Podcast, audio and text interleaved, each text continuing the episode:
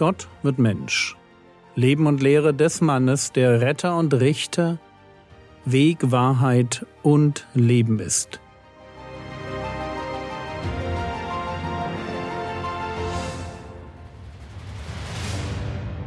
Episode 357 Was den Menschen verunreinigt Teil 8 im Raum steht die Frage, wieso Jesus davon sprechen kann, dass nichts, was von außen in den Menschen hineingeht, ihn verunreinigen kann, wo es doch die Speisegebote gibt. Und wieso Markus erklärend hinzufügt, damit erklärte er alle Speisen für rein. Und mir war es wichtig, euch auf zwei Dinge hinzuweisen. Erstens, die Gebote des alten Bundes sind recht unterschiedlich. Von total zeitgebunden über prophetisch illustrativ bis hin zu ewig bindend. Je nachdem, ob sie sich auf ein aktuelles Geschehen oder den Messias oder den Charakter Gottes beziehen.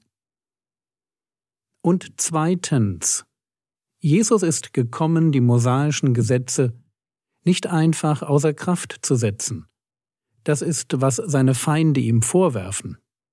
Aber er kam, um sie zu erfüllen.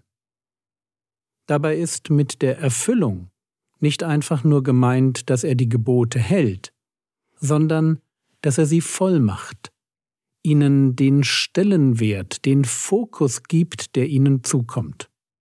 Und das tut er, indem er die moralischen Gebote des alten Bundes als Ausdrucksformen des Liebesgebotes präsentiert und damit faktisch verschärft. Verschärft, weil er die Gebote aus der Perspektive eines liebenden Gottes präsentiert.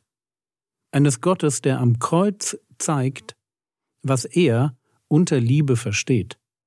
Und weshalb es deshalb bei den Geboten nicht nur auf die konkreten Tatsünden ankommt, sondern auf die Herzenshaltung dahinter. Wir haben das genauer schon bei der Auslegung zur Bergpredigt miteinander betrachtet. Aber nicht alle Gebote des alten Bundes werden auf diese Weise erfüllt. Die kultischen Gebote erfüllen sich durch den Messias und zwar dadurch, dass er seinen Predigtdienst antritt. Deshalb kann Jesus auch so formulieren. Lukas Kapitel 16, Vers 16 das Gesetz und die Propheten gehen bis auf Johannes. Von da an wird die gute Botschaft vom Reich Gottes verkündigt. Mit dem Predigtdienst des Herrn Jesus bricht also eine neue Zeit an. Wenn man so will, gehen die alttestamentlichen Gesetze, deren Aufgabe es war, auf den Messias hinzuweisen, jetzt in Erfüllung wenn der Messias damit anfängt, Messias zu sein. Nicht alle gehen auf einmal in Erfüllung, aber Stück für Stück. Und hier kommen jetzt die Speisegebote ins Spiel. Auch sie sind keine moralischen Gebote, die sich aus dem Charakter Gottes ableiten. Sie sind also nicht ewig bindend. Woher ich das weiß? Ganz einfach, weil es Gebote sind, die sich ändern.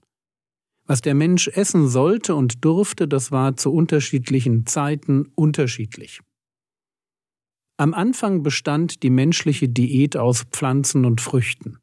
1. Mose 1, Vers 29 Und Gott sprach, Siehe hiermit gebe ich euch alles samentragende Kraut, das auf der Fläche der ganzen Erde ist, und jeden Baum, an dem samentragende Baumfrucht ist. Es soll euch zur Nahrung dienen. Später dann, nach der Sintflut, kommt Fleisch hinzu. 1. Mose 9, die Verse 3 und 4 Alles, was sich regt, was da lebt, soll euch zur Speise sein, wie das grüne Kraut, hiermit gebe ich es euch alles. Nur Fleisch mit seiner Seele, seinem Blut, sollt ihr nicht essen. Der Mensch darf jetzt nach der Sintflut alles essen, auch Tiere. Nur musste er die Tiere vorher schlachten. Deshalb heißt es hier Fleisch mit seiner Seele durfte nicht gegessen werden. Wie wir in der letzten Episode gesehen haben, schränkt Gott dann die Auswahl an Essen bei den Israeliten im mosaischen Gesetz wieder ein. Eine Einschränkung, die er im neuen Bund aber wieder aufhebt. Deshalb dieses damit erklärte er alle Speisen für rein. Und dieses Hin und Her mit den Geboten macht ziemlich gut deutlich, dass es sich bei den Essensvorschriften nicht um ewig bindende moralische Gebote handeln kann. Bleibt aber die Frage, wie die Speisegebote auf den Messias hinweisen. Ist das nicht ein wenig zu weit hergeholt, so ein Gedanke? Und ich denke das nicht, und zwar denke ich das nicht wegen Apostelgeschichte 10. In Apostelgeschichte 10 begreift Petrus, dass die Speisegebote im neuen Bund nicht mehr gelten. Das ist aber nicht alles. Er begreift diesen neuen Sachverhalt im Zusammenhang mit einem Besuch bei einem heidnischen Hauptmann.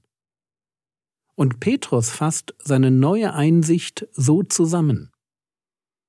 Apostelgeschichte Kapitel 10, Vers 34 und 35. Petrus aber öffnete den Mund und sprach, In Wahrheit begreife ich, dass Gott die Person nicht ansieht, sondern in jeder Nation ist, wer ihn fürchtet und Gerechtigkeit wirkt, ihm angenehm. Das sind unglaubliche Worte für einen Juden, weil für ihn Heiden unrein waren. Mit solchen Leuten verkehrte man nicht. Als Petrus nach Jerusalem zurückkehrt, wird er deshalb auch sofort zur Rede gestellt. Apostelgeschichte 11, die Verse 2 und 3 Und als Petrus nach Jerusalem hinaufkam, stritten die aus der Beschneidung mit ihm und sagten, Du bist bei unbeschnittenen Männern eingekehrt und hast mit ihnen gegessen. Merkt ihr? Als guter Jude hat man keinen Kontakt mit Heiden. Und mit ihnen essen, das ging gar nicht. Und jetzt verstehen wir etwas von der Funktion der Speisegebote. Die Speisegebote isolierten das Volk Israel. Sie machten es fast unmöglich, mit Heiden einen halbwegs normalen Umgang zu pflegen. Die Speisegebote waren ein äußerliches Zeichen für die Heiligkeit des Volkes Gottes. Nur diese Trennung wurde durch den Messias aufgehoben. Er kommt zwar zu dem Volk Israel, weil der neue Bund mit Israel geschlossen wird, aber der Fokus seines Dienstes besteht nicht nur darin, Israel zu erretten. Von Anfang an war klar, dass der Messias ein Retter der Welt sein würde. Jesaja 49, die Verse 5 und 6 Und nun spricht der Herr, der mich von Mutterleib an für sich zum Knecht gebildet hat, um Jakob zu ihm zurückzubringen und damit Israel zu ihm gesammelt werde. Und ich bin geehrt in den Augen des Herrn, und mein Gott ist meine Stärke geworden. Ja, er spricht, es ist zu wenig, dass du mein Knecht bist, um die Stämme Jakobs aufzurichten und die Bewahrten Israels zurückzubringen. So mache ich dich auch zum Licht der Nationen, dass meine Rettung reicht bis an die Enden der Erde. Licht der Nationen, Rettung bis ans Ende der Erde, da haben wir es. Kurz noch einmal zurück zu den Speisegeboten. Sie waren dazu da, Israel von den Heiden ganz praktisch zu trennen. Und diese Trennung war gut und nötig. Bis zum Kommen des Messias sollte Israel als ethnische Größe Bestand haben. Nur jetzt, mit dem Messias, musste diese Fixierung auf das Völkische aufgebrochen werden. Es ging doch darum, dass aus Juden und Heiden ein neues Volk Gottes, eine neue Ekklesia entsteht. Aber hören wir dazu, was Paulus den Heidenchristen schreibt.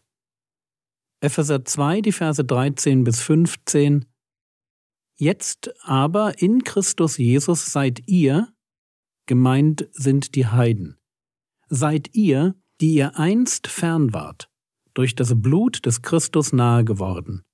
Denn er ist unser Friede. Er hat aus beiden eins gemacht und die Zwischenwand der Umzäunung, die Feindschaft in seinem Fleisch abgebrochen. Er hat das Gesetz der Gebote in Satzungen beseitigt, um die zwei Frieden stiftend in sich selbst zu einem neuen Menschen zu schaffen. So, und wenn man sich jetzt die Frage stellt, welche Gebote in Satzungen denn da beseitigt wurden, um aus Juden und Heiden eins zu machen, dann stechen hier die Speisegebote besonders ins Auge. Und deshalb müssen wir uns in der nächsten Episode darüber Gedanken machen, warum die Erfüllung der Speisegebote darin besteht, sie zu beseitigen.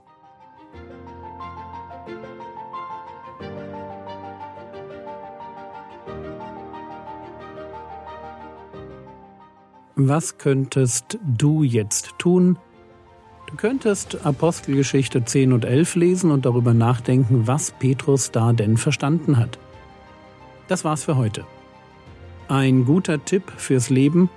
Schreibe dir immer am Montagmorgen drei Dinge auf, mit denen dich Gott in der zurückliegenden Woche gesegnet hat.